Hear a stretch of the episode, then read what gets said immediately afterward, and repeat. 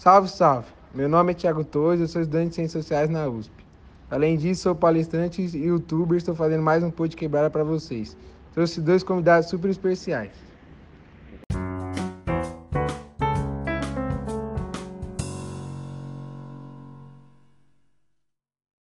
Olá, senhoras e senhores. Eu sou o Dr. Bernardes, oriundo da classe nobre cientista especializado em fecundação in vitro. E agora, o grande capitão. Saudações, meus súditos. Eu sou o capitão Vitorino. Alguns me chamam de cavalheiro errante, mas minha alma foi criada para defender pobres e plebeus. Lutarei e morrerei como defensor dos oprimidos. Para já começarmos bem, vamos com uma pergunta polêmica. A tecnologia escraviza seres humanos? E eu já trago outra pergunta. Levando em conta a tecnologia atual, vocês acreditam em um mundo melhor pela tecnologia para ajudar a baixa classe social? Lógico, mano. Se não fosse pela tecnologia, eu não teria criado um canal no YouTube e fazer vídeos que ensinassem outras pessoas, além de incentivar os jovens da periferia a estudarem. A tecnologia vai acabar com o planeta. Não é possível substituir todas as ações humanas. O que você quer dizer, Bernardes? Nós seremos escravizados pela tecnologia. Nos primórdios da vida, nossos ancestrais descobriram o fogo, que na época era sua tecnologia. Foi o mesmo que matou, por não conhecer da melhor forma. Hoje somos totalmente dependentes da tecnologia. Sem ela é praticamente impossível sobreviver e a cada dia isso piora. Seu ponto de vista é interessante, mas a tecnologia abriu espaço para criarmos e descobrirmos coisas espetaculares. Hoje é muito mais simples de transmitir conhecimento de forma que chegue a quem quiser aprender. Um livro, por exemplo, é veiculado muito mais rápido que há muitos anos atrás. De fato, o grande desafio da sociedade atual é de usar a tecnologia ao nosso favor, mas, na minha opinião, é algo fácil de concluir. Capitão, fácil não é. Vou te explicar. Nas últimas décadas, houve uma revolução social causada pelo avanço tecnológico, com a inserção de meios de comunicação de última geração, que alteraram a forma de agir e pensar dos cidadãos modificaram os padrões de consumo e ainda influenciam de maneira inegável o ambiente político e econômico. Hoje, os acontecimentos são transmitidos em tempo real e influenciam diretamente o comportamento dos humanos, alterando ainda sua forma de viver e trabalhar.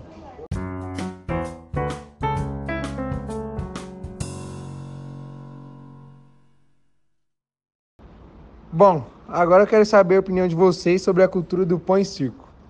Para falar sobre o pão e circo, primeiro devemos começar sobre o que foi a cultura do pão e circo. Exatamente. Sim. O que foi o pão e circo, então? Poderia nos lembrar o que significa, Chavoso? Deixa comigo, parça. A política do pão e circo, como ficou conhecida, era um modo com o qual os líderes romanos lidavam com a população em geral, para mantê-la fiel à ordem estabelecida e conquistar o seu apoio. Certo, essa frase tem origem na sátira do humorista e poeta romano Juvenal, e no seu contexto original criticava a falta de informação do povo romano, que não tinha qualquer interesse em assuntos políticos, e só se preocupava com o alimento e o divertimento. Qual a sua visão sobre isso, capitão? Na minha opinião, eu acho que isso não deveria ocorrer dessa maneira, pois nesse sentido eles não incentivam o povo romano a ir atrás de informações eles irão continuar sem informações, mas seriam iludidos por alimentos e divertimento. Concordo com o capitão, mas para pessoas que vêm do baixo, tudo acaba se tornando mais complicado, principalmente para quem vem da periferia igual eu. Poderia nos falar um pouco sobre como é para uma pessoa da periferia chegar em uma universidade, Chavoso?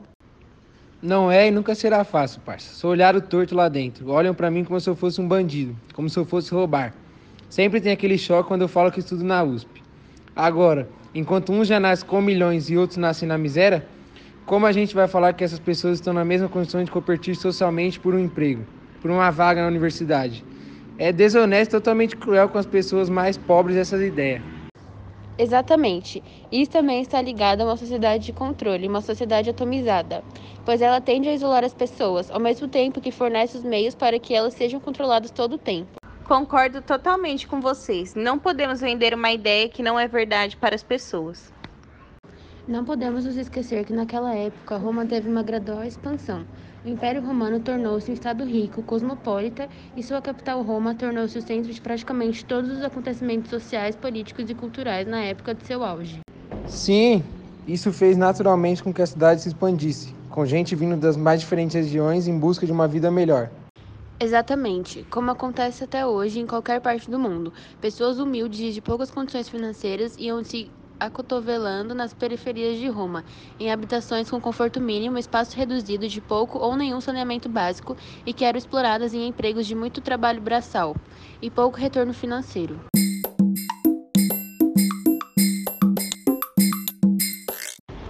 Esses ingredientes em qualquer sociedade são perfeitos para detonarem revoltas sociais de grandes dimensões. Então, para evitar isso, os imperadores optaram por uma solução paliativa, que envolvia distribuição de cereais e a promoção de vários eventos para entreter e distrair o povo dos problemas mais sérios na fundação da sociedade romana. Isso que não pode. O povo pobre era explorado no trabalho para ser recompensado por cereais e eventos. Eles sabiam que aquilo não estava certo, mas se contentavam com lazer e alimento. Sim, eles não podiam reclamar para a sociedade romana, pois tinham tudo que eles necessitavam, e para o Império Romano estava ótimo. Concordo com vocês, para eles estavam bom, pois para os espetáculos eram reservados aproximadamente 182 dias no ano. Os romanos nunca deixavam de cumprir as solenidades, porém não mais as compreendiam, e os festejos foram deixando de ter um caráter sagrado e passando a saciar somente os prazeres de quem os assistia. Com o passar do tempo, eles foram perdendo a felicidade, pois era sempre a mesma coisa, não tinha liberdade para fazer outras coisas. Exatamente, meu parceiro.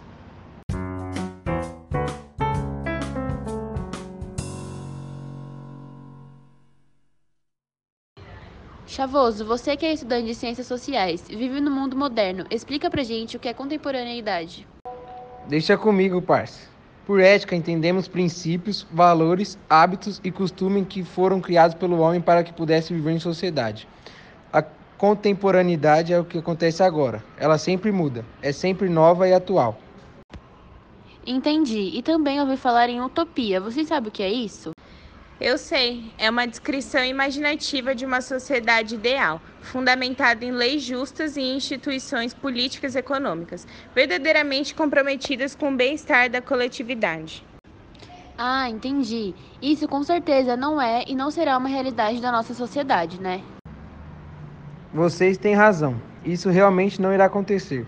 É impossível nosso mundo ser assim nos dias de hoje com lei justa para todos, principalmente para gente que nem eu, pobre, favelado e que está sempre buscando o seu próprio progresso. Realmente, um mundo com políticos 100% comprometidos com a verdade e pensamento totalmente na igualdade dos cidadãos, eu não consigo nem imaginar, e estamos bem longe disso acontecer. Capitão, você acredita que para ser valorizado na vida e no mercado de trabalho é preciso ser homem, alto e forte? Acreditei por muito tempo, mas ser um homem forte não me fez ser valorizado. É fato de que existem salários maiores para aqueles que são homens e altos. Esse tipo de pessoa passa confiança. É por isso que hoje eu sou um dos melhores e mais renomados cientistas do mundo. É preciso treinar muito a mente, estudar e pesquisar, mas nunca se esquecer do exterior, de treinar o que você mostra para os outros, pois é a sua aparência que passa credibilidade. Seu ponto de vista é interessante. Já sofri muito preconceito por ser negro, favelado e maloqueiro. Meu estilo musical, estilo de roupa e as tatuagens fazem com que as pessoas pensem que eu não sou capaz de entrar na USP ou muito menos estudar ciências sociais. Mas jogando meu trabalho nesse mundão, usando YouTube, Instagram, postando meus podcasts no Spotify, transmitindo meu conhecimento, essas mesmas pessoas perceberam que eu sou sim capaz. Por isso eu acredito que o intelecto vale mais do que a aparência, apesar de ela continuar sendo um desafio para todos.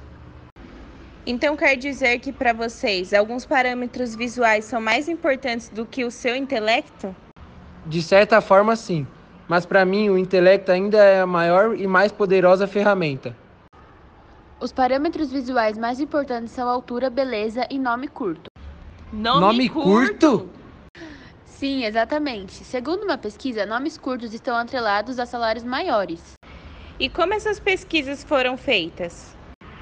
Uma equipe de pesquisadores analisou os nomes e os vencimentos de 6 milhões de usuários. A conclusão foi de que Tom, Rob, Dale e Melissa são alguns dos nomes ligados aos maiores salários.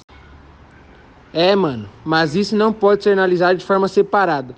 Existe a vida acadêmica, classe social, idade, sexo, raça e muitos outros parâmetros a serem vistos. Acredito que isso não passe de uma opinião. Não pode ser considerado fato se foi considerado apenas o nome. Pois é, meu mano. É cada coisa que acontece nesse mundo que fico de queixo caído. E é com essa reflexão que deixo mais um pô de quebrada. Valeu, rapaziada.